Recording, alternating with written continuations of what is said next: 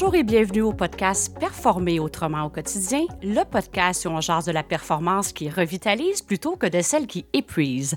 Alors, je suis votre animatrice, Hélène Savignac, et aujourd'hui, j'ai l'honneur d'être accompagnée d'un duo mère-fille, Dominique Giroux et Marie-Kim Boutet, qui sont des amis, mais également euh, des entrepreneurs qui m'inspirent beaucoup, et c'est la raison pour laquelle je les ai invités sur le podcast. Ils vont vous parler euh, d'un transfert d'entreprise. Alors, aujourd'hui, euh, le podcast c'est une expérience d'affaires, de famille et de cœur.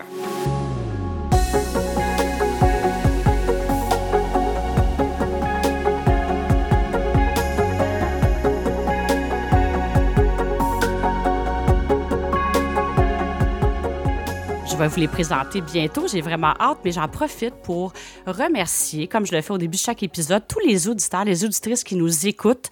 Euh, vous êtes là. J'aime toujours ça, vous lire à travers les, médias sociaux. Et le podcast continue de voyager à, travers le monde. Je m'amuse beaucoup à voir. Il est rendu en Lettonie, en Allemagne. Alors, évidemment, quand je vous demande de le partager, bien, continuez de le faire parce que c'est vraiment une façon de le faire rayonner à travers le monde. Alors, on ne sait jamais qui ça peut assister, qui peuvent en bénéficier. Alors, merci d'être là, d'être présent. Alors, aujourd'hui, euh, comme je vous disais, des invités, euh, je suis honorée de vous recevoir, euh, Dominique et Marie-Kim. je vous connais déjà depuis quelques années. votre parcours est inspirant. Euh, et on touche un sujet justement, le transfert d'entreprise, que j'ai fait quelques épisodes sur le transfert, mais ça fait vraiment partie d'un sujet aussi qui me tient vraiment à cœur. Alors, vous allez nous partager un petit peu plus qu'est-ce qu'il y en est. Quand je parle que euh, l'humain est au cœur de chaque projet, c'est d'autant plus vrai dans un transfert d'entreprise. Alors, écoutez, euh, Dominique et Marie-Kim, comment allez-vous? Bonjour Hélène, ça va très bien. Bonjour, c'est Marie-Kim, ça va très bien aussi. Alors, merci beaucoup d'être là. Euh, peut-être que chacune, pour débuter, pour mettre les gens un petit peu euh, en contexte, pourriez-vous nous partager c'est quoi les grandes lignes? Euh, peut-être commencer par toi, Dominique. C'est quoi les grandes lignes de ton parcours entrepreneurial? Puis après ça, Marie-Kim, si tu veux, tu prendras le relais. Eh bien, bon, tout a commencé euh, lorsque j'ai perdu ma gardienne à la maison. Puis, euh, j'étais, bon, pour faire un peu euh, une introduction, j'étais enseignante depuis plusieurs années au primaire. Puis, ayant perdu ma gardienne à domicile qui était là depuis plusieurs années, j'ai ouvert une garderie dans le sous-sol. Mm-hmm. Une garderie familiale. et c'est ma tante qui a été là pour moi. Puis euh, après quelques années, quelques ben, deux ans à peu près, je me rendais compte que les cinq ans en garderie avaient le même profil que les sixièmes années euh, au primaire. Qu'est-ce que tu veux dire par là, le même profil? Année. les enfants de cinq ans, euh, de quatre à cinq ans, ils ont fait quatre ans de garderie, les plus jeunes dorment toujours et tout ça. Donc, ils sont comme pas blasés, mais ils tournent en rond un petit peu. Ils ont hâte à l'école et tout ça. Et les sixièmes années, c'était la même chose. Je veux dire, euh, des sixièmes années en juin, euh, en avril, mai, juin, c'est-à-dire, c'était amenez-moi au secondaire quelqu'un. Donc, et c'est là que le projet est, comme né dans ma tête. Puis, de, c'est ça, j'ai loué un local et j'ai ouvert la prématernelle. Il y avait l'autobus, il y avait tout ça. Puis ensuite, de fil en aiguille, c'est devenu une garderie subventionnée un petit 28 places. Et euh, j'ai acheté un bâtiment commercial. Puis euh, pendant, cinq ans, j'étais enseignante temps plein. J'avais les trois enfants avec moi à l'école. J'avais le commerce à cinq minutes de l'école avec cinq employés. Et c'est comme ça que c'est né. Puis jusqu'en 2008, où j'ai pu prendre ma retraite de l'enseignement parce qu'on était devenu à 46 places. OK. Et, et pourquoi j'ai fait ça? Oui, c'est vrai que j'ai fait la première pièce de théâtre à la garderie dans le sous-sol. Et voyant les tout petits, comment ils aimaient ça, et j'en faisais beaucoup à l'école, j'avais une formation en théâtre. Et c'est là qu'est née l'option théâtre à la garderie. Et c'est un peu euh, la couleur de la garderie. Donc, euh, je suis devenue entrepreneur, mais avant tout, j'étais maman, enseignante et euh, avec beaucoup d'idées. Et à un moment donné, tu as dit, je me lance. En tout cas, on pourrait déjà faire un sujet, d'un épisode de podcast juste avec ton passage d'enseignante entrepreneur qui est vraiment euh, inspirant en soi. Et euh, ben, aujourd'hui, on va surtout se concentrer sur le transfert d'entreprise. Mais merci de nous partager ça. Alors là, euh, là, tu nous amènes, on est rendu à un 46 places. On est en quelle année à peu près? En 2008. quand j'ai pris la retraite de l'enseignement. Et là, on est rendu en 2022. Alors, qu'est-ce qui s'est passé entre 2008 puis 2022? Beaucoup de choses. Euh, c'est ça. Alors, euh, je suis mère de trois enfants, donc euh, j'ai élevé trois adolescents en monoparental. Ça, ça fait partie de la femme d'affaires que je suis. Et j'enseignais toute la semaine et j'enseignais les samedis aussi. Alors, pendant toutes ces années-là, il y avait le programme 6-12 ans où je faisais, ben moi, je faisais plus la mise en scène, le théâtre et tout ça, un peu de tout. Et j'avais quelqu'un avec moi pour les costumes qui m'assistait dans les décors et tout ça. Et c'était tous les samedis, on faisait des pièces de théâtre. Et ça a été ça pendant plusieurs années. Et en 2008, euh, j'étais directrice, éducatrice, cuisinière à l'occasion, euh, concierge. Euh, bon, j'occupais à peu près tous les postes qui pouvaient. fait que tu occupé différents chapeaux, autant dans ta vie professionnelle que personnelle, là. Ah oui, ah oui, oui, oui, oui, absolument. Euh, parce que le bâtiment est quand même, euh, ça demande beaucoup de temps, un bâtiment commercial. Au fil des ans, ben, au, fur et à mesure que les places augmentaient, donc la garderie a eu une rénovation, euh, un agrandissement, il y a eu trois agrandissements, on a doublé l'espace là. Ça a été ça le parcours jusqu'en 2020, là où on va parler. En 2017, c'est là que, que maman était épuisée un petit peu. fait qu'on va, on va pouvoir revenir sur ce passage-là. Alors, Marie-Kim, euh, parle-nous un petit peu, toi, de ton euh, parcours entrepreneurial, puis peut-être aussi d'en profiter pour présenter la garderie. Alors, je ne sais pas si la garderie a eu le même nom dès sa fondation. Elle a-t-elle toujours gardé le même nom à travers le temps? Peut-être nous en parler. Euh, pas au départ, euh, quand la garderie était dans le milieu familial. Ah, il, y avait, la petite euh, chevaline. Ça, c'était une, la petite chevaline, mhm. c'était la garderie, c'était enregistré. Et c'est ça. Et ça a toujours été le petit théâtre. Il y a eu le centre artistique Le Petit Théâtre. Et puis, c'est devenu, au fil du temps, la garderie Le Petit Théâtre, qui est actuellement le même nom euh, présentement, c'est toujours la garderie, le petit théâtre. Donc, ça, ça a toujours été autour de la thématique théâtrale, mais euh, mm-hmm. c'est vraiment de là qu'est né euh, le prénom. Et là, Marie-Kim, je n'ai pas l'habitude de demander ça aux invités, mais tu peux-tu nous dire quel âge as-tu? Parce que là, je vous ai présenté, parce que c'est quand même quelque chose qui est assez vibrant dans votre histoire. Alors, quel âge as-tu aujourd'hui? Aujourd'hui, j'ai 28 ans. Donc, moi, j'ai, on, on riait de, de, ça en en parlant. J'ai, on dit c'est comme Obélix qui est né dans le, dans le chaudron. C'est un peu la même histoire pour moi. J'ai toujours baigné euh, dans un environnement familial avec. Euh, je me le plus loin souvenir, euh, la garderie a ouvert, j'avais cinq ans, donc euh, je me précipitais au retour de l'école pour aller au sous-sol, aller aider euh, ma grande tante Aline qui était là, qui s'occupait des enfants, puis je voulais changer les couches, je voulais être là pour tout faire avec les enfants, jouer avec eux. C'était vraiment, j'avais cinq ans, puis ma tante me disait, j'étais une mini-éducatrice déjà, j'avais vraiment cette passion-là de jouer avec les enfants, puis dans ma jeunesse, je me rendais compte que dans les, les, les soupers de famille ou quoi que ce soit, les enfants se collaient à moi. J'ai tout le temps eu un, peu cet effet-là sur les jeunes enfants. Puis, euh, puis c'est ça, dans le fond, euh, j'ai toujours suivi les projets de la garderie, évidemment. Euh, quand j'avais des journées pédagogiques, je, je, voulais toujours aller à la garderie pour aider les éducatrices, pour, pour être tout simplement avec elles, puis les assister. j'ai toujours baigné là-dedans, j'ai toujours adoré ça. Puis, euh, plus j'ai vieilli, plus j'ai eu des opportunités avec la garderie. Donc, euh, moi aussi, euh, j'ai fait les troupes de théâtre justement pour avoir l'expérience aussi du, théâtre, puis parce que j'aimais ça tout simplement. J'ai toujours eu un petit côté créatif qui, on dit la pomme tombe pas loin de l'arbre. Donc, le petit côté créatif aussi que, que je pouvais explorer dans le théâtre, dans les bricolages et tout ça. Et euh, par la suite, on avait ouvert des camps de jour. Donc, euh, j'ai pu, vers 16 ans environ, euh, aller animer des camps de jour. Et quand j'ai eu 17 ans, j'avais eu j'avais l'idée de. Je voulais faire une année au cégep. Je voulais vivre l'expérience du cégep, mais je savais que j'allais aller dans la petite enfance. Donc là, j'étais comme J'étais C'était déjà clair pour toi. C'était déjà ah clair pour toi. C'était très, très clair. Mais je voulais vivre l'expérience du cégep. Euh, donc, j'ai fait une année au cégep et mes temps libres que, où j'avais pas de cours, j'allais travailler à la garderie. Donc, je faisais euh, les deux.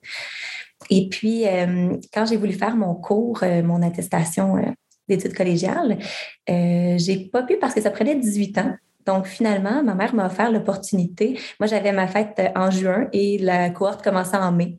Donc, j'ai manqué le bateau pour cette année-là. Il fallait attendre un an. Donc, finalement, ma mère m'avait offert l'opportunité de commencer à travailler directement dans, dans la garderie, dans les groupes. Et j'ai finalement fait toute ma formation euh, euh, à distance. Donc, j'ai pu j'ai pu travailler, faire mon expérience avec les enfants. C'était tellement enrichissant. J'apprenais déjà, donc à 17 ans, j'étais déjà euh, dans, dans, le milieu, dans le domaine, et puis euh, je faisais tous mes cours en même temps. Donc, euh, fait que on peut dire, tu sais, es tombé dans la potion magique, en fait, de, à ton, dès ton enfance. Et est-ce que c'était clair pour toi que le côté entrepreneurial était là ou c'était comme je me pose pas trop de questions, j'aime ça à la garderie ou c'était clair pour toi que tu t'alignais déjà sur une relève ou c'est pas comme ça que ça s'est fait? Plus jeune, pas nécessairement, mais plus je vieillissais, plus on en parlait aussi euh, dans la famille, puis avec ma mère, puis ça a rapidement été clair, je dirais. Euh, est-ce que j'étais prête à un certain moment? Peut-être pas, mais on en parlait, puis je le, savais, puis je voyais ma mère aller, puis c'est oh mon Dieu, mais je veux faire ça, puis les, pièces de théâtre, je veux faire ça. J'étais beaucoup dans. Je voyais ma mère aller, puis je voulais faire ce qu'elle faisait. Fait que là, tu es arrivé à temps plein à peu près pour nous citer dans le temps parce que je, je vais m'en aller à savoir comme qu'est-ce qui a été le déclencheur du transfert de l'entreprise. Alors, on est où dans le temps quand à ce moment-là, c'est assez clair pour toi? Puis là, au cégep, on retourne à peu près là, 10 ans? On est à peu près là dans le temps? Oui, exactement. T'es pas mal pile poil. Donc, euh, exact. Euh, j'ai commencé donc à 17 ans temps plein et c'est ça qu'on parlait tantôt, à 18 ans, j'étais déjà adjointe donc euh, de la garderie. J'avais ma grande tante Aline qui était un, pilier sur place, si on peut dire, euh, qui connaissait tout. Donc, je me sentais très bien en sa présence, euh, s'il y avait quoi que ce soit. Donc, rapidement, ben, mon équipe de travail est devenue, oups, j'étais devenue l'adjointe. Donc, c'était moi qui qui prenait le poste. Donc, ça a été aussi un, certain changement pour l'équipe de travail aussi, la, petite, euh, la jeune fille euh, qui prend le poste d'adjointe, donc qui maintenant donne des, directives et qui, qui, qui, dicte certaines choses. Donc, ça a été un changement aussi pour... Euh, tu donnais les directives à la plupart des gens qui étaient plus âgés que toi, là. Ah oui, beaucoup plus âgés que moi. ça a fait euh, de la houle aussi à ce moment-là, je ne le cacherai pas. Euh, c'est sûr qu'il y en a qui me connaissaient depuis que j'étais toute petite. Donc, euh, pour eux, c'est comme si elles m'ont elles m'ont tout appris, puis là, c'est moi qui whoop, prends le, le, poste. Donc, ça, ça crée un petit mouvement aussi à ce moment-là. Puis, j'ai fait quelques années en tant qu'adjointe pour finalement, euh, on a calculé six ans plus tard quand on a calculé. On est autour de 2017-2018 là, à ce moment-là. Exact. Puis quand j'ai eu 24 euh, ans, en fait, j'ai, eu l'opportunité de racheter l'entreprise, donc euh, par le fait même de devenir directrice générale. Donc, j'ai eu plusieurs années en tant qu'adjointe pour finalement avoir le poste de directrice générale. Ça a été comme un, on embarque dans le bateau tout en même temps. ben écoute, c'est vraiment fantastique. Là, j'ai le goût de revenir un peu en arrière parce que là, pour les gens qui nous écoutent, il faut dire Ah, ben écoute, c'est une belle histoire, et grandit là-dedans. Et là, on sait quand même que, puis je sais un petit peu à mettre les choses en contexte. Tu sais, le passage de la première à la deuxième génération, il y a seulement 40% des entreprises qui le réussissent. Alors, et une des principales causes, souvent, c'est le manque de planification, la sous-estimation de l'enjeu humain et l'entrepreneur fondateur qui s'accroche, qui a de la difficulté à laisser de l'espace à l'autre personne. Alors, on met les choses en, on met les choses en contexte. Alors là, tantôt, Dominique, quand euh, tu nous as partagé un petit peu ton parcours entrepreneurial, il s'est comme arrêté en 2017. Je dis, on va y revenir. Alors, parlons un petit peu, qu'est-ce qui a été le déclencheur, vous l'avez vécu à deux, qu'est-ce qui a été le déclencheur pour débuter le transfert de l'entreprise? Parce que, bon, dans fleur de l'âge. Euh, Marie-Kim, même si elle a commencé jeune son parcours, est encore, on va se le dire, est encore toute jeune. Là, je me dis, quelqu'un est en train de penser à transférer l'entreprise, ses enfants dans vingtaine. On met les choses en perspective. Parlons un petit peu qu'est-ce qui a été le déclencheur pour le transfert de l'entreprise. Tu sais, il me vient en tête. Quand j'ai quitté l'enseignement, c'est parce que j'avais l'impression que j'allais travailler. Parce que moi, pendant les 20 ans où j'ai enseigné, je venais m'amuser avec les enfants. Je venais créer, je venais. Ça a toujours été ça en enseignement, ça a été extraordinaire. Alors, ça faisait quand même un bon 15 ans, la garderie. Et là, j'ai ressenti un peu la même chose, mais je m'amuse plus. Tu sais, quand on ressent qu'on n'est plus sur son X, comme tu dis souvent, là, euh, je m'amuse plus. je suis essoufflée, je suis fatiguée. Il faut dire que je venais de traverser euh, l'assistance à l'adolescence de trois enfants, dont un pour qui ça avait été beaucoup plus difficile. Et, mm-hmm. euh, j'avais mené beaucoup de projets dans ma vie, euh, des chalets, j'avais fait de la construction de chalets, toutes sortes d'affaires. Et j'étais fatiguée. J'étais fatiguée. C'est comme si à un moment donné, c'est ça, je me sentais plus à ma place. Puis il y a eu un épisode de maladie qui est, qui est venu comme m'amener à faire un autre choix. Puis, euh, Marquis était jeune, 24 ans, puis euh, on n'en avait jamais parlé comme tel, uh-huh. mais c'était comme, tu sais, un, c'est pas un non-dit, mais pas un fait établi, je cherche le mot, mais ça allait de soi.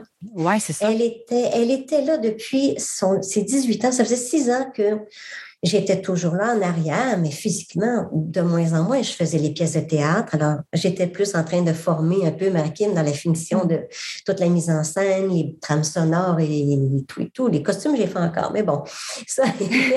elle était quand même, tu sais, était quand même déjà impliquée dans tout le côté gestion, le côté administratif. C'est pas comme si, exemple, était éducatrice et puis que le reste n'était pas du tout à l'affût de ça. Elle était déjà c'était déjà la suite logique, si on peut dire ça comme tel, mais vous aviez quand même jamais parlé de dire c'est une chose, de dire c'est la suite logique.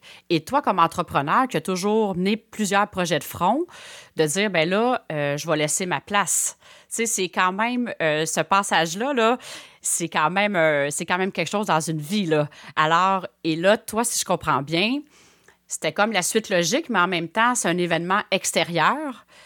Euh, qui a fait en sorte de dire je dois faire d'autres choix. Et ça, tu touches à quelque chose, puis je vais revenir à ça, de dire j'étais fatiguée. Et c'est ça quand on parle de la réussite d'un transfert d'une génération à l'autre. Tu sais, l'entrepreneur qui attend trop longtemps, mais je ne dis pas que ça a été le cas, loin de là, mais l'entrepreneur qui attend trop longtemps d'être épuisé, que la croissance d'entreprise est mise de côté, il est tanné du quotidien, tout autour s'en ressent.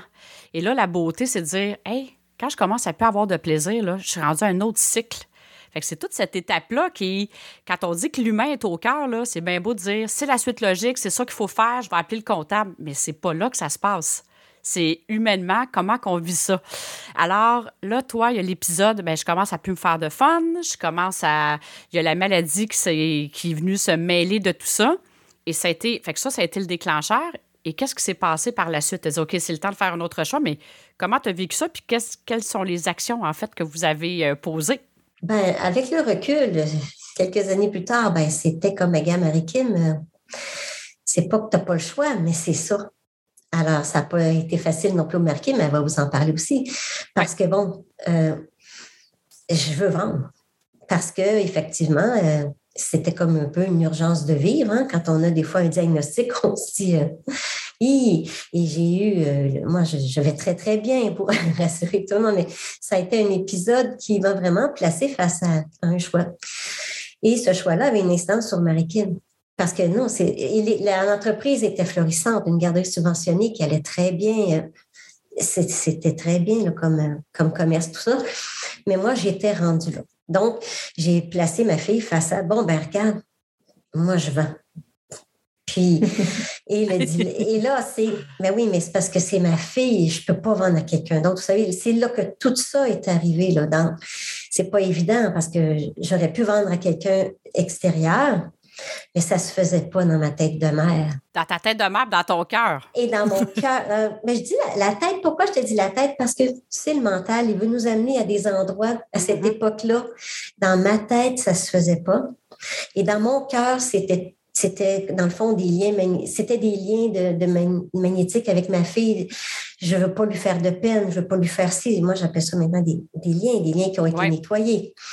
Mais à l'époque, c'était autant dans le cœur que la tête que ça ne se faisait pas. Je ne pouvais pas couper l'herbe sous le pied à ma fille. Je la voyais pas avec une autre, un autre patron, entre guillemets, un autre propriétaire, alors que ça, c'était, c'était pas là. Puis je trouve ça très beau parce que souvent, je dis ça dans un transfert d'entreprise, c'est une succession de points de choix pour la personne qui vend puis la personne qui achète. Fait qu'on va dire un repreneur, un cédant, c'est toujours une succession de points de choix et on a toute une recette unique. Puis qu'est-ce que je trouve beau dans l'histoire puis qui est différent, des fois on va entendre la relève qui est pressée. Tu sais, on dit l'entrepreneur qui s'accroche, la relève est pressée, mais là c'est pas ça qui est arrivé ici. On a comme OK, alors là j'arrive à toi Marie-Kim, tu arrives avec ta mère qui dit Là, je veux vendre l'entreprise. Alors, toi, à ce moment-là, tu as comme. On est en 2017, alors tu as 23, 24 ans. On est à peu près là. Comment tu reçois ça? exact. J'avais 23 ans et puis ça faisait déjà un moment qu'on en parlait, mais en parler pour en parler, mais tu sais, quand ça a vraiment été sérieux, puis que là, oups, maman veut vendre. OK.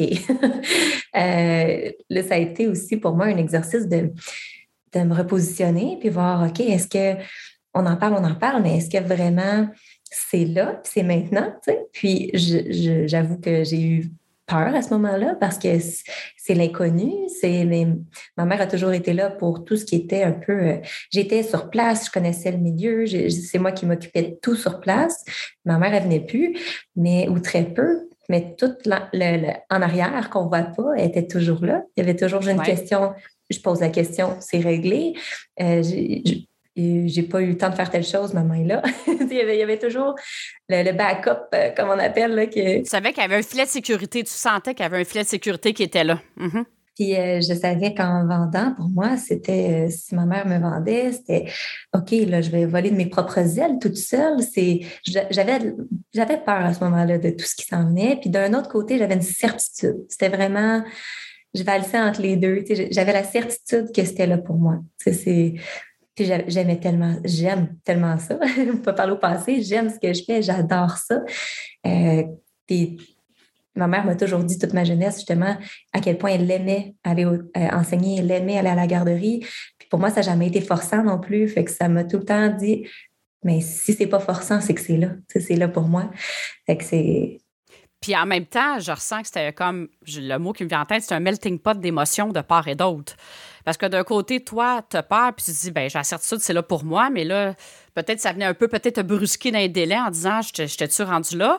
Et il y a Dominique d'un autre côté qui dit, ben c'est ma fille, c'est pas d'autre chose, puis en même temps, je suis tannée, j'ai le goût que ça aille vite, puis il y a tout ça. Fait que, qu'est-ce qui a été, j'ai le goût de vous poser aux deux, qu'est-ce qui a été le plus facile dans ce processus-là, puis qu'est-ce qui a été le plus déstabilisant? Oh, je peux commencer. Le plus facile, ben, c'est que tu ne vas pas chercher un acheteur, il est là. OK. L'autre côté facile, tu en parlais tout à l'heure, pour moi, là, m'accrocher au bébé que j'ai créé, là, puis tout ça, l'entreprise, non, non, moi, c'est pas compliqué, je suis plus là, je vends. Donc, euh, c'était pas, euh, ben, je vais la laisser là en place des années, puis je vais toujours récolter les fruits comme. Non, non, mon temps est fait, je me retire. Ça, ça a été le côté facile pour moi. Je n'avais pas ce, ce boulot. Le côté plus difficile, ben, c'est que finalement, ben, j'ai été attachée à ça, à cette vente-là pendant des années. Parce que, veux, veux pas, tu dis, ah ben, mon dos, euh, c'est complété, je peux partir à la retraite, faire des choses, mais oui, non. Tu étais attachée financièrement, tu veux dire? Juste financièrement ou tu étais, étais attachée de quelle façon? De plusieurs façons. Parce que la banque, elle dit, et on aime beaucoup votre jeune fille de 24 ans, 23 ans, le commerce va bien, mais Madame Giroux, restez-vous derrière les guides pendant quelques années. Alors, ça a été ça, là, ils ont comme euh, accepté de financer Marie-Kim une portion d'eux. Donc, j'ai été le, j'ai été le financement qui manquait pendant des années, une balance de vente, si on veut. Mm-hmm. Ensuite, c'était Mme Giroux, restez-vous au guide financier? Oui, oui. Fait que pendant plusieurs années, j'ai quand même conservé le côté comptabilité, fiscalité, c'est moi qui le faisais toujours. Et alors, ça a été comme ça hein, pendant quelques années, mais de moins en moins. Chaque année, Marie-Kim prenait un dossier, et, parce qu'il y en a plusieurs chapeaux quand on est relié avec le ministère de la Famille et Enfance. Il y a plusieurs chapeaux. Alors, Marie-Kim, euh, c'est ça. Fait que ce qui a été le plus euh, déstabilisant, c'était euh, les peurs qui remontaient la peur de dire que si jamais ma fille se plante, moi, j'ai elle n'a plus de permis du ministère, mais moi, j'ai plus de retraite. C'était ça la peur. Et c'était très paradoxal parce que j'avais entièrement confiance en, les compétences et la qualité de ma fille. Je lui, fais, je lui donnais carte blanche d'un côté, vraiment, et elle le savait. Puis de l'autre côté, il y avait l'élastique. Mais ça, là, écoute, il faut que je fasse une pause là-dessus. Je pense que ça va tellement parler. Tu sais, c'est le cœur d'un transfert. C'est ce que vous partagez là. Tu sais, ce podcast-là, il se veut qu'un podcast qui est authentique. Ça, c'est la vraie vie, là, ce que je rencontre à tous les jours. Merci de partager ça. Parce que c'est vraiment là que ça se passe, là, ce que tu viens de partager là, Dominique. Là. Vraiment, là, c'est comme c'est comme, c'est comme un peu, je peux appeler ça quasiment le combat entre la tête et le cœur.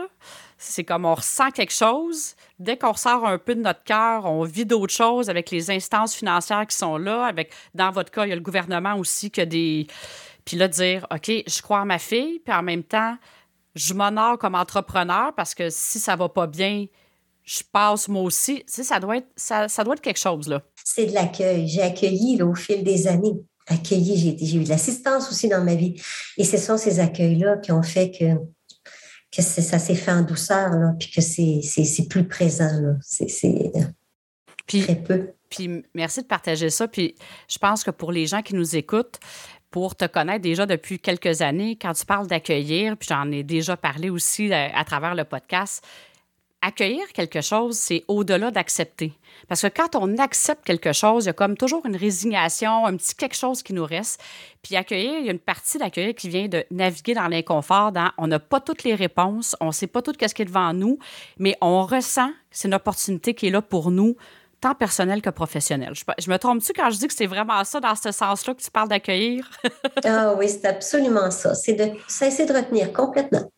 Je n'en garde pas des petits coins, puis des petits bouts, puis euh, et, c'est ça. Et de vivre euh, une belle plénitude là-dedans, qui n'était pas au début. Là. Hein, donc l'accueil t'amène à ça, cette plénitude-là.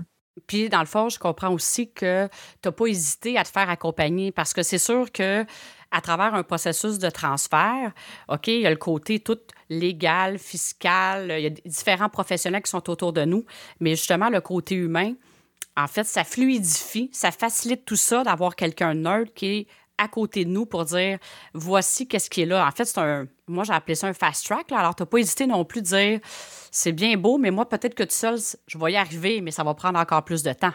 Alors, de ne pas avoir hésité de dire je vais aller chercher une assistance extérieure, euh, je comprends que ça a été euh, assistant dans, dans, votre cas.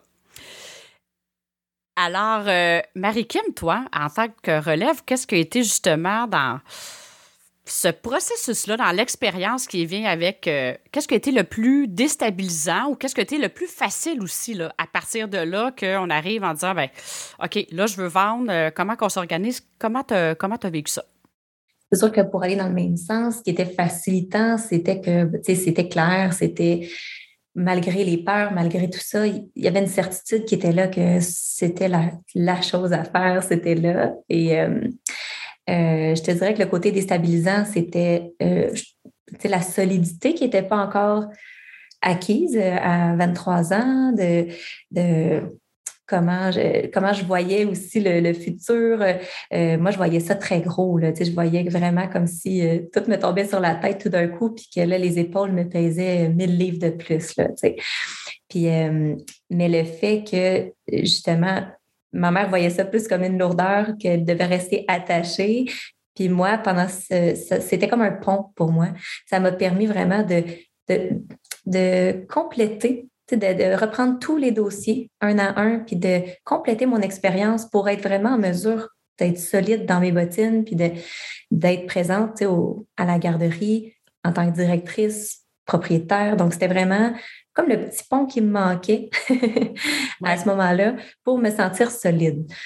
Fait que, puis on, vient de compléter le pont, on vient de passer le pont, là, ça fait pas si longtemps. Donc, euh, Quand tu dis compléter le pont, qu'est-ce que tu veux dire pour. Euh, moi, je vous connais, je sais qu'est-ce que vous voulez dire parce qu'on s'en est jasé, mais pour les gens qui nous écoutent, qu'est-ce que tu veux dire par compléter le pont? Euh, en fait, donc, tous les dossiers de la garderie sont désormais repris par moi euh, donc, je suis désormais assistée de mon conjoint qui est dans l'entreprise et euh, qui, lui, est banquier de, de, formation. Donc, euh, moi, le côté un peu mathématique, comptabilité, tout ça, ma mère a longtemps essayé de me, de me montrer, mais il y, a des choses plus faciles, des choses moins évidentes. Euh, ça, c'est, j'ai une tête très créative, un esprit créatif et tout ça, puis le côté mathématique euh, un peu moins. Donc, euh, je suis très bien assistée maintenant avec mon conjoint. Donc, ça a permis à ma mère de vraiment traverser le pont elle aussi et aller vers sa retraite officiellement, puis d'aller vaquer à ses belles activités, ses occupations sans être préoccupée. pauvre Marie, es-tu correct? Ou le petit côté un peu sauveur un peu. Là. On veut sauver nos enfants, des fois. On veut être sûr qu'il n'arrive rien. Donc, euh, puis je pense que le fait que je me sens tellement plus solide, ça se ressent aussi. Il n'y a, plus d'insécurité. Du moins, je ne ressens plus d'insécurité du tout. Donc, c'est c'est fluide maintenant. ça s'est quand même fait sur 4-5 ans, hein, parce que une autre chose que je dois dire, souvent les gens disent on est une famille, on est intelligent, on s'aime, l'entreprise va bien. Tout va aller de soi dans le transfert d'entreprise. On dirait que je suis comme un peu party pooper quand je dis ça, là, mais il y a comme une pensée magique qui existe qui dit oh, en dedans d'un an, tout va être réglé.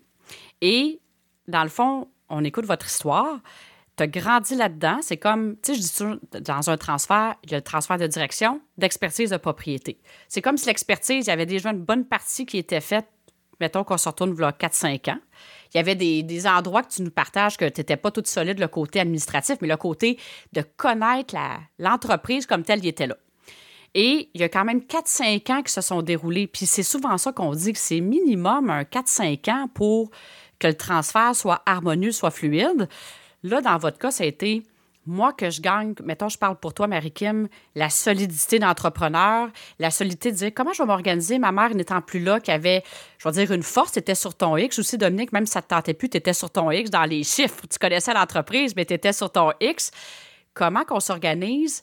Il y a quand même 4-5 ans que se sont déroulés. C'est drôle parce que ma mère m'avait toujours dit quand tu vas avoir des enfants, je vais être là, je, vais m'occuper de l'entreprise, puis ta, ta, ta, ta, ta, Puis finalement, le fait que la vente s'est fait un petit peu plus rapidement, c'était drôle parce que j'ai j'ai fondé ma famille, justement. J'ai eu mon premier à 24 ans, euh, donc euh, presque 25, donc à peu près un an plus tard que la signature. Et puis, euh, j'ai eu mon autre petit coco, puis ma mère était là, mais c'était plus là pour elle. Fait que, ça a été, je veux aider ma fille, mais dans le fond, ça a été encore plus clair à ce moment-là, et pour moi et pour elle, que c'était terminé. Là, que oui, on va finaliser les dossiers, on va, on va traverser les dossiers, mais ça a été un moment où est-ce que ça a été. Euh, tu parles de ton congé de maternité où j'ai remis mes souliers directrices. Exact. Ça a été très clair. en 2018, ça a été très clair que non, non, c'est pas ça, là. C'est pas ça, là. oui, c'est vrai. C'est vrai, je m'en souviens. Ça m'a fait un, allumer là-dessus que ça a été encore plus clair à ce moment-là, de dire OK, non, c'est on, va le faire ensemble, on va traverser les dossiers, mais comme tu dis, ça ne se fait pas non plus en claquant des doigts en un an ou deux. Il y avait quand même beaucoup de choses, malgré que je connaissais super bien le milieu, euh, que je, gagnais des bourses à l'école parce que justement, ça, allait super bien, j'avais l'expérience, mais il y a le côté là, de, comme tu dis, ça prend plusieurs années pour vraiment avoir... Euh, ça prend plusieurs années pour vraiment avoir le... ça prend plusieurs années pour vraiment, en fait, compléter puis se sentir solide dans ton nouveau positionnement d'entrepreneur. Et ça me ramène un petit peu au point, pour les gens qui nous écoutent, mettons, en 2017, il y a eu une transaction financière qui s'est faite. Quand Dominique t'es arrivé, tu nous expliques, on se remet dans le contexte, tu as dit là, j'ai vraiment le goût qu'il y a quelque chose qui se passe. Il y a eu un transfert de propriété qui a eu lieu en 2017. Il y a une transaction financière qui a eu lieu et en parallèle, c'est poursuivi je veux dire, la passation, je veux dire, des pouvoirs, en fait, il y a vraiment ce, ça, s'est fait en parallèle. Alors, comment ça s'est vécu, cet aspect-là de transaction financière? Ça a-tu été fluide? Ça a-tu été harmonieux? Comment vous avez vécu ça, les deux? Ben, OK. Au niveau euh, transactionnel, ça a pris quand même un an parce que euh, il y avait toutes sortes de possibilités pour le financement, mm-hmm. mais étant donné le lien mère-fille, ça, ça a donné une certaine complexité à la chose euh, par rapport aux règles gouvernementales d'exonération pour les entreprises qui se qualifient, et on en était une. Oui, pour la fiscalité, là. Mhm. Oui, il y avait, il y avait des enjeux à ce niveau-là. Puis, euh, finalement, ben, le financement, il, il s'est fait assez facilement mais euh, je cautionnais tout par la bâtisse et elle cautionnait tout par la garderie parce que je conservais quand même la bâtisse en 2017. Donc, euh, nos maisons étaient liées, nos, nos avoirs, parce qu'elle était jeune, même si la garderie était comme en, plein essor et tout ça. Donc, ça a été un, au niveau financier et ça, ça poursuit encore et, ça achève, hein, on achève. La balance de vente et tout ça, ça va se compléter bientôt. Puis ça, c'est quelque chose qu'on a accueilli. Donc, Marie-Kim vit quand même depuis toutes ces années-là avec il faut que je rembourse ma mère. et, c'est ça qu'on a vraiment hein, mis clarté là-dessus, tel montant par année. Puis euh, avec l'octroi, elle est rendue à 80 places maintenant, Marie-Kim, parce qu'il y a eu une très belle expansion quand elle euh, l'année en 2020. Donc, euh, ça va se compléter beaucoup plus rapidement. mais au niveau financement, ça a quand même bien été parce que ça a été financé à l'intérieur de l'entreprise opérante. Fait qu'à travers tout ça, il y a comme euh, il y avait le côté qui était fluide au niveau de les opérations de la garderie. Puis il y a le côté financier, quand on parlait tout à l'heure, des fois que ça peut amener le côté émotif. Ça a été à travers les finances, à travers tout ça, ça a été aussi dire on va se parler. Avait quelque chose qui a été vécu à travers de ça. Et je pense que la beauté dans votre histoire, c'est le temps. Moi, je dis souvent ça, c'est de se laisser le temps aussi de vivre chacun des étapes. Il y a des points de choix. Toi, quand tu parles d'accueillir différentes choses, le côté financier, Marie-Kim, son rôle d'entrepreneur, parce qu'il y avait un risque entrepreneurial. Toi, comme entrepreneur, Marie-Kim, tu vis au-delà de déjà qu'on a un, certain stress quand on prend une entreprise sur nos épaules. Tu l'as vécu comme ça, tu as dit j'ai de la lourdeur. Là, il a fait pas juste ça, il a dit c'est ma mère en plus. Ah, il faut être à la hauteur, il faut pas décevoir. Euh, c'est tout, tout ça, là, oui. C'était tout présent. Là, de, elle a tellement mené ça de main de maître, il faut que je fasse comme elle. Donc, euh, c'est sûr qu'il y a tout ce côté-là. Puis rapidement, ça c'est le fait d'avoir été assisté puis de ne pas justement avoir tout reçu d'un coup, ça a permis d'accueillir tranquillement tous les dossiers, toutes les, tout le transfert finalement pour, que, pour que ça soit fluide puis intégré aussi. Puis j'ai le goût de. Parce que là, aujourd'hui, Dominique, tu dis, bien, effectivement, puis c'est ça, dans le fond, c'est tout à fait ça qui se passe dans un transfert, ça se déroule avec le temps. Puis à un moment donné, c'est comme, bien là, le transfert de propriété, il y a différentes façons de le faire. Vous avez trouvé votre façon. Euh, l'entreprise a continué de prendre l'expansion parce que c'est souvent ça qui arrive. L'entrepreneur, il est comme arrivé je le vois le potentiel de mon entreprise, mais j'ai plus le goût nécessairement de le faire passer à une autre étape. Alors, c'est souvent ça qui arrive après, la relève qui arrive avec des idées, qui arrive avec des opportunités. Et là, il y a un autre stade d'expansion, c'est exactement ça. Alors, tu as vécu en même temps une expansion au cours des quatre dernières années.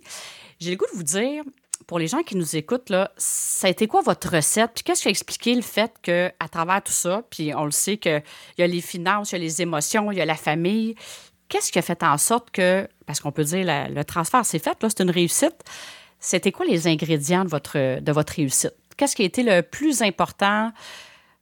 Qu'est-ce qui a été le plus important, les ingrédients succès pour votre recette à vous?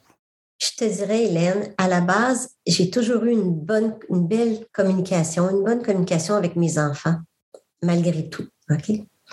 Puis, euh, je pense que ça découle de là. Beaucoup, beaucoup d'amour. J'ai été très près des enfants. Quand je le mentionnais, j'ai élevé trois adolescents.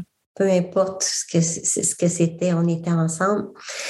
Et à la base, la communication enrobée de cet amour-là, je pense que c'est ça. C'est ça avec Marie-Kim qui a fait que même quand des fois maman, parce que maman est très spontanée, hein? Quand elle dit maman, la main de maître et tout ça, maman savait exactement où s'en allait dans sa vie. C'était facile, c'était bon. Alors, parfois, c'était pas toujours euh, évident quand on se partageait. Je dis, remarqué, moi, c'est que tu comprends pas ça. Comprenez-vous, du haut de mes 20 ans d'expérience. Alors, il y a eu des moments comme ça où, euh, on se partageait, mais de cœur à cœur. Et, et vraiment de cœur à cœur. Puis dans beaucoup d'accueil, je le dis encore, par rapport à où j'en étais, où elle en était, tout ça. Puis, ça, somme toute, ça, ça, ça, a très bien été là, en bout de ligne. Là. Des fois, il y avait des événements un peu plus, euh, des, prises de décision, des choses comme ça, des choix. Puis, euh, au final, euh, on s'assoyait, on en parlait, puis on, on, avait, on avait la belle communication qui faisait en sorte qu'on on arrivait toujours à, à poursuivre, dans le fond. Parce que c'est ça, en fait, dans votre histoire, vous avez été au-delà de mère-fille. Puis quand on s'est parlé, euh, quand euh, je vous ai invité sur le podcast, vous m'avez partagé, puis ça, j'avais trouvé ça vraiment inspirant. Vous avez toujours été au-delà comme des amis. Oui, une relation mère-fille. Puis, tu sais, ce que tu nommes là, Dominique, à la base, puis souvent dans les affaires, on se dit, OK, ça va être une transaction. Mais c'est toujours la base de l'amour qui vous unit qui a fait en sorte que vous êtes chacune laissé l'espace de vivre ce que vous aviez à vivre, sans des fois peut-être tout adresser. Mais vous êtes laissé chacune cet espace-là de dire Moi, je l'ai vu de cette façon-là et vous, êtes, vous avez été capable de vous en parler. C'est ce que je, c'est ce que je ressens là, à travers ces années-là. Exactement. Oui, il y, a, beaucoup de compassion aussi en quelque part. Parce que même si maman, des fois, elle ressentait de l'impatience ou des choses comme ça, je parle pour moi, ben, c'était de revenir dans le cœur avec de la compassion. Là. je pense que c'est un autre ingrédient. Et la compassion doit être là parce que cette compassion-là nous amène à, diminue beaucoup le, jugement qui veut venir. Vous savez, c'est facile de juger quelqu'un quand on n'est pas dans les souliers de l'autre. Alors, la compassion, ça, moi, je pense que c'est un ingrédient qui m'a assisté beaucoup par rapport à, à ce cheminement-là. Puis je trouve ça beau de partager ça parce que justement, hein, le titre de l'épisode, c'est une expérience d'affaires, de famille et de cœur. Ben ça, je pense que ça l'a, ça l'a fait la grosse différence de dire, OK, on vit des choses, puis c'est drôlement facile dans un transfert d'entreprise de se laisser, je veux dire, entre guillemets, déranger, parce qu'on ne se le cachera pas. Il y a une transaction financière, puis à un moment donné, ben c'est facile d'aller dans la tête puis de dire, ah, c'est ça les chiffres, c'est ça les, c'est ça les risques, c'est ça les enjeux de toujours de revenir, d'écouter sa petite voix. J'en parle dans un projet de transfert d'entreprise, mais dans n'importe quel type de projet, de revenir à. La petite voix, c'est quoi qui est là? C'est toujours. Notre intuition est toujours à la base teintée d'amour pur. Fait que c'est ce que je ressens dans, ce que vous partagez. Puis toi, Marie-Kim, dans les, les, ingrédients pour toi qui, que tu, pour les gens qui nous écoutent à titre de relève ou à titre de que vécu cette expérience-là de transfert, qu'est-ce que tu dirais que sont les ingrédients clés? Ben, je dirais que euh, dans, un peu dans le même sens, au niveau de la communication, je pense que c'est vraiment la base. Là. Euh, si on s'était pas écouté chacune euh, l'une envers l'autre, on aurait pu prendre des chemins très différents. Puis c'est pas ce qui est arrivé. puis au niveau de l'amour aussi, je suis, je, suis totalement cette direction-là aussi. surtout dans notre dans notre histoire de mère-fille, ayant des enfants aujourd'hui, tout l'amour que j'ai pour eux. Puis c'est tellement puissant. Puis c'est c'est fou comment aujourd'hui, je, suis plus en mesure de saisir ce que ma mère pouvait ressentir aussi à ce moment-là. Donc, euh, oui, euh, il y a eu des moments où moi aussi, je jugeais un petit peu, là, mais voyons que ça se passe comme ça ou comme ça. Puis finalement, on est toujours revenu au cœur, on a toujours, OK, l'essence du transfert, il est là, c'est ça, puis on, on, est prête, on y va, puis c'est tout le temps dans une douceur, puis... Euh, moi, je dirais dans la paix aussi, d'amener toutes les circonstances qui peuvent des fois paraître chaotiques, mais toujours dans la douceur et la paix pour euh, avoir une relation harmonieuse. Parce que si on n'a pas une relation harmonieuse à la base, on va aller où? oui. On va aller dans toutes sortes de directions, sauf où est-ce qu'on veut aller. Donc, euh, on prenait toujours un, moment de pause, puis on, un petit pas de recul au besoin, on regardait la situation, on communiquait, puis on, on repartait. Donc, c'était est-ce que vous faisiez ça dans l'entreprise ou c'est à travers des soupers de famille, des dîners, des déjeuners? comment vous avez fait concrètement? Comment ça se passait ces moments-là quand vous sentiez des fois, toi, Marie-Kim, tu disais ah, ça, je sens que ma mère a vu telle chose, et toi, à l'inverse, Dominique, tu sentais que Marie-Kim vivait certaines choses, que ce soit des insécurités ou des choses qui étaient dérangeantes. Comment vous aviez fait ça? C'est sûr que c'est tu l'amènes, c'est vraiment ça, là, que dans une relation familiale, euh, n'importe quand, je te dirais, là, ça arrivait dans, autant on pouvait être en souper de famille, euh, puis là, on se retirait pour deux, trois petits trucs, puis finalement, ah, on venait à parler de quelque chose, puis là, ah oui, ah non, ou tu sais, c'était, c'était présent tout le temps. Puis c'est un peu le pourquoi aussi, quand on a on a fait le transfert, puis on était prête à, compléter, à vraiment compléter pour retrouver la relation mère-fille, euh, comment dire, sans tout le temps avoir à parler de, de l'entreprise, de tout le temps avoir euh, un, petit mot à dire sur, c'était vraiment de retourner mère-fille, cœur à cœur, puis d'avoir cette relation qu'on a toujours eue finalement. Mm-hmm. Donc, euh, donc oui, je te dirais que c'était toujours présent, un peu n'importe où, n'importe quand. Puis c'est c'est un bout qu'on a trouvé un petit peu plus. Euh, je ne sais pas comment toi tu le. Ben, c'est C'est encore une fois de l'accueil parce que, euh, juste parenthèse faite, mes deux brus travaillent à la garderie. Mon conjoint assiste ma fille à la garderie maintenant. Mon conjoint est rendu à la garderie. Alors, j'ai les deux garçons, puis le troisième garçon. Et tous les petits-enfants qui la fréquentent. Et, tous, et les sept petits-enfants sont à la garderie. Alors. L'histoire de famille se continue différemment. Alors, c'était plus facile pour moi d'accueillir que ça ferait toujours partie de ma vie. Et c'est ça que j'ai fait comme accueil. Mon conjoint, maintenant, mon nouveau conjoint, tout ça, on se respecte beaucoup là-dedans parce que ça, je lui ai partagé. Euh, c'est pas le choix d'avoir, c'est pas mon souhait d'avoir ça comme thème au souper tous les, tous les soirs. Bon, mais ça fait partie de la vie. Quand je vais chercher les enfants, hier, je suis allée chercher mes petits-enfants à la garderie. Donc, ça va toujours faire partie de ma vie. Quand je suis rentrée, les, gens m'ont dit, ben oui, Dominique, toi, tu fais partie des meubles. Ben oui. Alors, c'est un peu ça pour revenir sur, comme tu sais, comment ça se faisait aussi, Marie-Kim et moi, on a été plusieurs années, même après la vente, avant et après la vente, à faire les décors ensemble. Mm-hmm. Ça, c'est dans les beaux moments qu'on a partagé ensemble, quand on créait les, pièces de théâtre ensemble, toute cette formation-là, et j'ai encore beaucoup de plaisir. Et euh, on pouvait partager beaucoup de choses. Ça nous amenait toujours, euh, ça nous remplissait toujours de joie. Ça, c'était euh, la créativité, on, faisait ça depuis que je suis toute petite. C'était comme un moment où, OK, maman, viens, on va aller faire, euh, tu venir faire les décors aujourd'hui? Puis on était toutes seules, puis c'était notre moment pour toute la journée placoter, échanger, puis vivre un moment de, dans le plaisir, dans la joie. On pourrait-tu dire que c'est ça fait partie des fois, on le, on le, on le ressent pas nécessairement consciemment comme ça, parce qu'en même temps, il y a tellement d'éléments extérieurs qui peuvent être dérangeants dans un transfert que je trouve ça beau. Vous avez trouvé des fois, on, le fait pas, on s'en rend compte par la suite de dire on a trouvé un rôle, une activité qui nous unit, qui nous fait reconnecter à cette passion-là de l'entreprise. Parce qu'à la base, un entrepreneur, pourquoi l'entreprise va bien? C'est parce qu'on est aligné avec, c'est aligné avec qui on est, puis on a une passion, on, est en amour avec ce qu'on fait.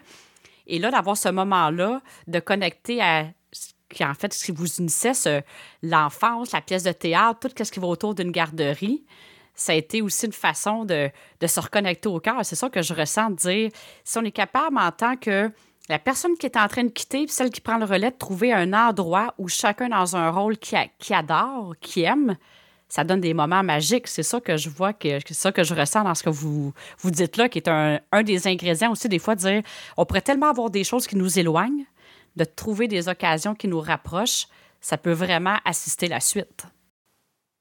Exactement. c'est très beau. Et il y a peut-être un point que j'ai pas euh, que j'ai pas amené puis que je trouve trouvais ça important peut-être d'amener la notion d'égalité puis d'équité. Là, Dominique, on a parlé que, dans le fond, là, l'entreprise, familiale s'est poursuivie d'une autre façon. Là, tu as un chapeau de grand-mère, tu un chapeau de. Tu sais, le chapeau a changé d'endroit. Là, Marie-Kim, avec la famille, s'est fait différemment avec un, partenaire d'affaires. C'est vraiment magnifique. C'est un choix que tout le monde a fait, puis ça va super bien. Mais là, j'ai le goût de revenir sur le côté équité-égalité qui fait vraiment partie des transferts d'entreprise. Tu as deux autres enfants, Dominique, qui ne sont pas impliqués, euh, qui sont pas impliqués dans la garderie. Comment tu as vécu ça comme Là, je vais dire, comme entrepreneur et comme mère de famille, comment te jongler, je vais le dire comme ça, te jongler avec ça, cette, notion-là d'égalité et d'équité. Puis avant de t'envoyer, de, te laisser... Euh, j'ai le goût de partager que des fois, il y a des, parents qui m'ont partagé dans, dans, certains dossiers que j'ai faits de dire, tu sais, si ça n'a pas été clair, j'ai laissé l'opportunité aux autres enfants non impliqués d'avoir le choix. Ils vivent une culpabilité en disant, l'entreprise qui va bien, comment je vais vivre ça? Ils vivent une certaine culpabilité en disant J'ai-tu vraiment laissé la chance à tous mes enfants d'aller dans l'entreprise? Est-ce qu'ils étaient faits pour ça? Est-ce qu'ils le font pour les bonnes raisons? Puis comment je vais être égal ou équitable à travers mes enfants, c'est souvent quelque chose qui revient à différentes reprises. Alors, j'ai le goût de t'entendre là-dessus, Dominique. Comment tu as, vécu ça? Comment tu l'as vécu humainement parlant? Puis comment tu comment as organisé ça, en quelque sorte? On en parlait justement avec Marie-Kim euh, ce matin.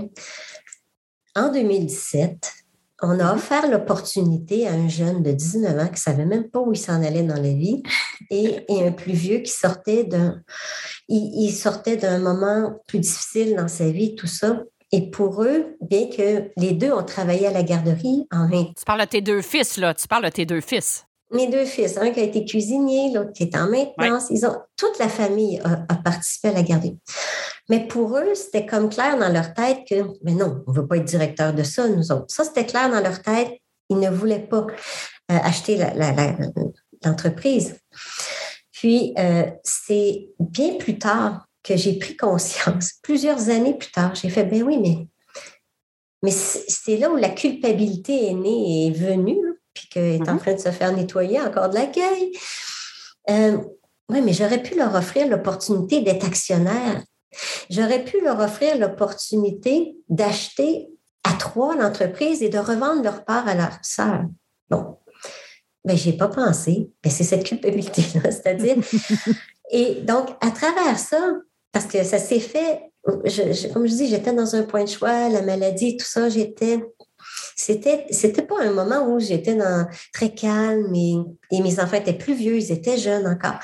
Mais toutefois, le fait d'avoir vendu l'entreprise euh, m'a, m'a amené à m'ouvrir une autre entreprise à, moi-même qui a fait des prêts euh, à des entreprises, hein, en entrepreneur. Euh, j'assiste des entrepreneurs dans des prêts, dans, dans, toutes sortes de choses. Maintenant, je m'amuse, hein, je m'amuse. Et ben c'est ça, on en discutait. Puis il y a tout à fait une possibilité pour la, mère, si vous voulez, ou l'entrepreneur qui vend, je le ressens maintenant, que c'est de mon vivant que euh, j'assiste euh, mes garçons. Puis je l'ai fait pour le plus vieux qui a choisi une toute autre carrière et je l'assiste encore au niveau euh, financièrement, au niveau assistance, conseil et tout ça. Fait dans le fond, c'est, c'est ça. Je suis rendue là, puis on en parlait avec Marquim, puis je peux tout à fait dire, ben oui, c'est possible. Dans le fond, c'est d'être présente de mon vivant d'offrir les opportunités quand l'opportunité se présente pour chacun de mes, mes, garçons. Si tu veux une entreprise, gars, je suis là. On va, y aller vers cette opportunité-là. Parce que, dans le fond, ce que j'ai offert à Marie-Kim, c'est pas de l'argent parce qu'elle l'a payé sa garderie. Je peux vous dire, on peut pas rien donner à son enfant au Québec. Alors, mais j'ai offert une, immense opportunité. Et c'est ce que je fais pour mes garçons en ce moment. Je savent, peuvent venir vers moi, puis euh, peu importe le projet de vie qu'ils ont, on le regarde ensemble, puis c'est comme ça que c'est comme ça que je on l'a comme euh, harmonisé, si tu veux, avec le temps. Mais c'est super beau. Puis en même temps, je me dis pour les gens qui nous écoutent, tu sais, quand je reviens sur le transfert, il n'y a pas une recette. Je me mets à la peau d'un parent qui écoute dire Moi, je ne ressens pas ça. Ça peut être bien parfait aussi. Et moi, qu'est-ce que je trouve beau, c'est que tu t'es dit OK, je vais me laisser comment je ressens ça, comment je peux faire ça pour moi être en paix et être bien et te trouver ta formule, ta recette à toi? Et c'est ça la beauté. Il y a plein de choses qui peuvent être faites. Et c'est de prendre le temps de regarder c'est quoi les recettes qui sont différentes, laquelle me parle, laquelle avec laquelle je vais être bien. Puis pour aussi te, te connaître, je le sais que tu es bien. Alors ça, ça a quel prix que ça a comme entrepreneur d'être bien avec les décisions qu'on prend, comme humain, comme comme mère de famille. Alors, te trouver en fait ta recette qui fait en sorte avec laquelle tu es bien. Là, Marie-Kim, je ne sais pas si tu veux ajouter quelque chose là-dessus, Dominique, mais ou sinon, j'ai le goût d'aller voir Marie-Kim pour dire comme sœur. OK, comment toi, tu as vécu ça? C'est pas la même. Euh, c'est pas au même.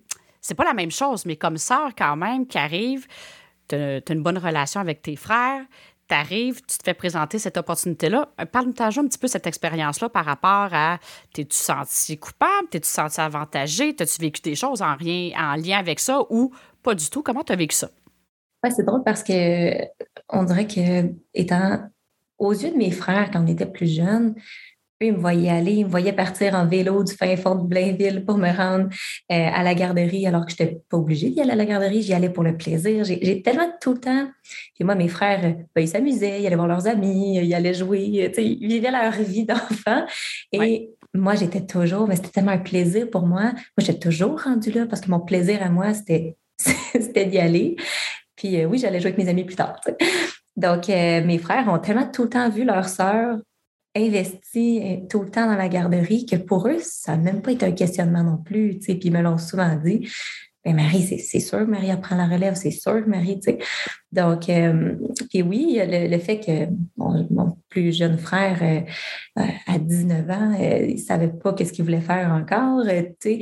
Fait que oui, la situation a peut-être été un peu plus floue pour eux à ce moment-là, puis il aurait peut-être pu avoir plus de clarté, mais quand je, connecte vraiment cœur à cœur avec mes frères, je ressens aucune amniosité, je ressens, je ressens pas du tout de culpabilité par rapport à ça. On dirait que je l'ai vécu vraiment différemment dans mon trio euh, frère-sœur. Euh, on s'est, quand ma mère a ressenti la culpabilité, on s'est assis tous ensemble, puis on a comme partagé autour d'une, on a partagé autour d'un repas et tout ça, puis ça a été tellement une super belle discussion, puis vraiment là, simple, fluide. je ressens cette part de culpabilité-là. Puis on dirait que c'est. On a vécu que la même expérience, mais tellement deux, euh, de deux façons. Il y a vraiment. Euh, mais en même temps, je trouve ça vraiment super ce que vous partagez là parce que combien de fois que ça arrive que des gens, ils vont se priver d'amener une discussion sur la table? Parce que c'est normal d'en vivre des émotions. Là. Ça, serait, ça serait se compter des histoires de dire qu'un transfert d'entreprise, on ne vivra pas d'émotions. Ça serait se compter une histoire. Et des fois, on a peur de la réaction des autres, puis on accumule des non-dits. Et il n'y a rien comme de l'amener sur la table en toute transparence, puis dire voici qu'est-ce que je vis, voici qu'est-ce qui est là. Et souvent, on est surpris par le dénouement. Puis je vous dis pas que c'est pas déjà arrivé qu'il y ait de la jalousie dans des familles, ça fait partie d'eux, mais plus souvent qu'autrement. C'est l'inverse, c'est exactement ce que vous partagez que j'ai pu les gens ont dit pourquoi j'ai attendu tout ce temps-là de garder ça à l'intérieur de moi quand dans le fond autour d'une table on se partage, on se dit les vraies affaires avec douceur et amour, qu'est-ce qui ressort de ça? Fait que c'est ça que je ressens dans votre histoire, c'est vraiment magnifique. Puis ça se peut que dans dix ans, un de mes frères ressorte en disant Hey, finalement, euh, peut-être que je l'aurais pris l'opportunité, puis tout ça. Puis peut-être aussi, mais ça a été adressé à, divers moments. Puis ma mère a fait des choix euh, en ce moment pour assister mes frères d'une autre façon. Donc, je pense qu'ils le savent. Ils ont toujours été très, très bien assistés. Puis euh, je pense qu'ils savent qu'ils peuvent, peuvent avoir cette assistance-là pour leur projet et tout ça. Donc, je pense que c'est ça qui amène aussi le fait. C'est pas comme si ma mère faisait juste me donner une opportunité, puis elle faisait rien pour mes frères non plus en arrière. Donc, puis c'était difficile pour elle de jongler avec, ben, j'ai-tu donné autant? Mais comment quantifier est-ce que moi, je peux avoir comme opportunité, puis ce que mon grand frère a en ce moment avec une entreprise florissante aussi. Puis, donc, c'est, on ne peut pas comparer euh, les entreprises. Donc, c'est, c'est, c'est, pas évident des fois de. Puis, ben, je pense. Oui. Ouais, ben, pour faire du pouce, euh, dans le fond, là, ce que je me suis. Ce qui, ce qui a amené cet accueil-là, là, on s'est parlé dernièrement, Hélène, puis on se parle là. Mes garçons sont en pleine santé. Il y a des beaux enfants. Ils aiment leur métier. Parce que mes deux garçons ont choisi d'être dans, le côté mécanique, alors que j'envoyais un notaire puis l'autre vétérinaire. Ça, c'était avant, avant, le, avant le cheminement, tu sais. Alors, euh, ce que je peux te partager là, c'est qu'ils adorent ce qu'ils font. Ils, ils excellent dans ce qu'ils font. Et, parce qu'ils aiment ça.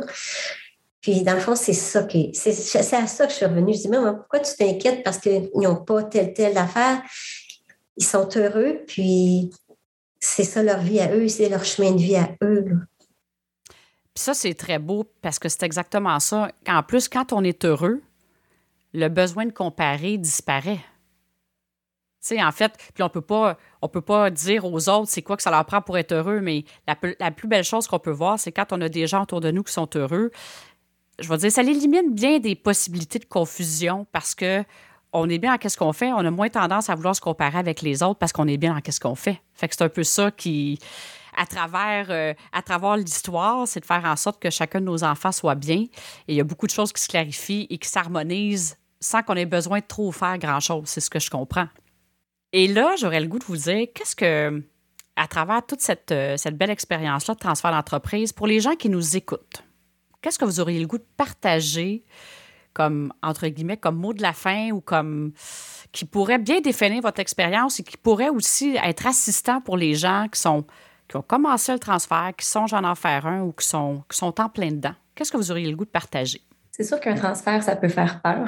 on l'a vécu de cette façon-là. Il peut y avoir toutes sortes de, patterns qui remontent, d'émotions qui vont remonter à la surface. Comme tu dis, Hélène, c'est pas, euh, c'est pas un petit fleuve tranquille. Euh, ça serait de mentir de dire euh, qu'il n'y a pas d'émotions qui peuvent remonter comme ça. Par contre, je dirais que de connecter à l'appréciation, d'apprécier le, fait que ton, parent, si c'est dans la famille, ou que la personne qui te vend euh, voit, cette entreprise en toi, a une confiance en toi et t'offre cette opportunité-là, c'est de vivre cette appréciation-là, puis de connecter à ça qui nous fait grandir dans cette expérience-là aussi. Donc, euh, de foncer, de foncer directement malgré les, peurs, mais en ouverture, en regardant vraiment le tableau qui est devant nous, puis en, en se laissant guider, puis en allant euh, pas chercher de l'assistance, mais en allant euh, vers les ressources euh, au moment requis pour que tout se déroule dans la fluidité aussi, euh, comme on, comme on l'a vécu. C'est toujours de revenir justement à l'appréciation de l'expérience, de dire, bon, si même des fois, j'imagine que vous n'avez pas vécu des fois des moments qui étaient dérangeants peut-être au même moment, puis dire, hey, si je reviens à connecter à l'appréciation de toute cette expérience qui m'est proposée, ça permet aussi plus facilement d'aller connecter à l'expérience de l'autre puis de dire, OK, c'est un passage qui est là, ça fait partie d'eux, puis on va passer à travers. Exactement. Puis avec la compassion, comme on parlait tantôt, compassion pour soi et compassion pour l'autre, c'est tellement plus facile de, ressentir. On ne pourra jamais se mettre dans les souliers de l'autre, mais en ayant la compassion pour ce que l'autre vit au moment où il le vit, c'est ça, avec l'appréciation puis l'amour, c'est la clé de, la réussite, euh, selon moi. Bien, merci beaucoup, Marie-Kim. Et toi, Dominique, qu'aimerais-tu euh, ajouter ou partager? Ben, moi, je partagerais euh, en tant qu'entrepreneur qui a vendu. Puis, euh, bon, ça, mon âge n'est pas très, très euh, important dans le sens où, bon, j'ai vendu à 51 ans. Mm-hmm. C'est très jeune. Puis, ce que je pourrais ajouter, c'est que je me suis offert le plus beau cadeau. Ça a été un cadeau. Ça a pris plusieurs années avant de, de ressentir pleinement ce cadeau-là. Parce qu'au mm-hmm. début, on se ressent, on ressent comme une perte de point de repère complet. On ressent que l'identité, on, n'est plus là. J'étais une directrice et là, je deviens une maman à la maison. Bon, on met le chapeau de la mamie, de la maman. Donc, euh, ça a été ça au début. Donc, euh, à 51 ans, là. À 51 ans, là, j'ai pas 65. donc, euh, combler le vide. Bon, qu'est-ce que je vais faire dans la vie, moi, pour me rendre utile, etc. Parce que le mot retraite, bon. Dans tout ça, dans tous ces accueils-là que j'ai faits, j'ai accueilli sept petits-enfants, j'ai accueilli d'assister des entrepreneurs, plein de belles choses. Et surtout, ce que ça l'a amené, c'est la légèreté. C'est c'est drôle que tu parles d'appréciation, Marqué, parce qu'effectivement, l'appréciation, c'est présent, c'est là. Chaque matin, je me lève, je fais ce que je veux à travers les millions de merveilleux projets que j'ai. Mais cette légèreté dans, la vie que, je n'avais plus. Alors, c'est un cadeau.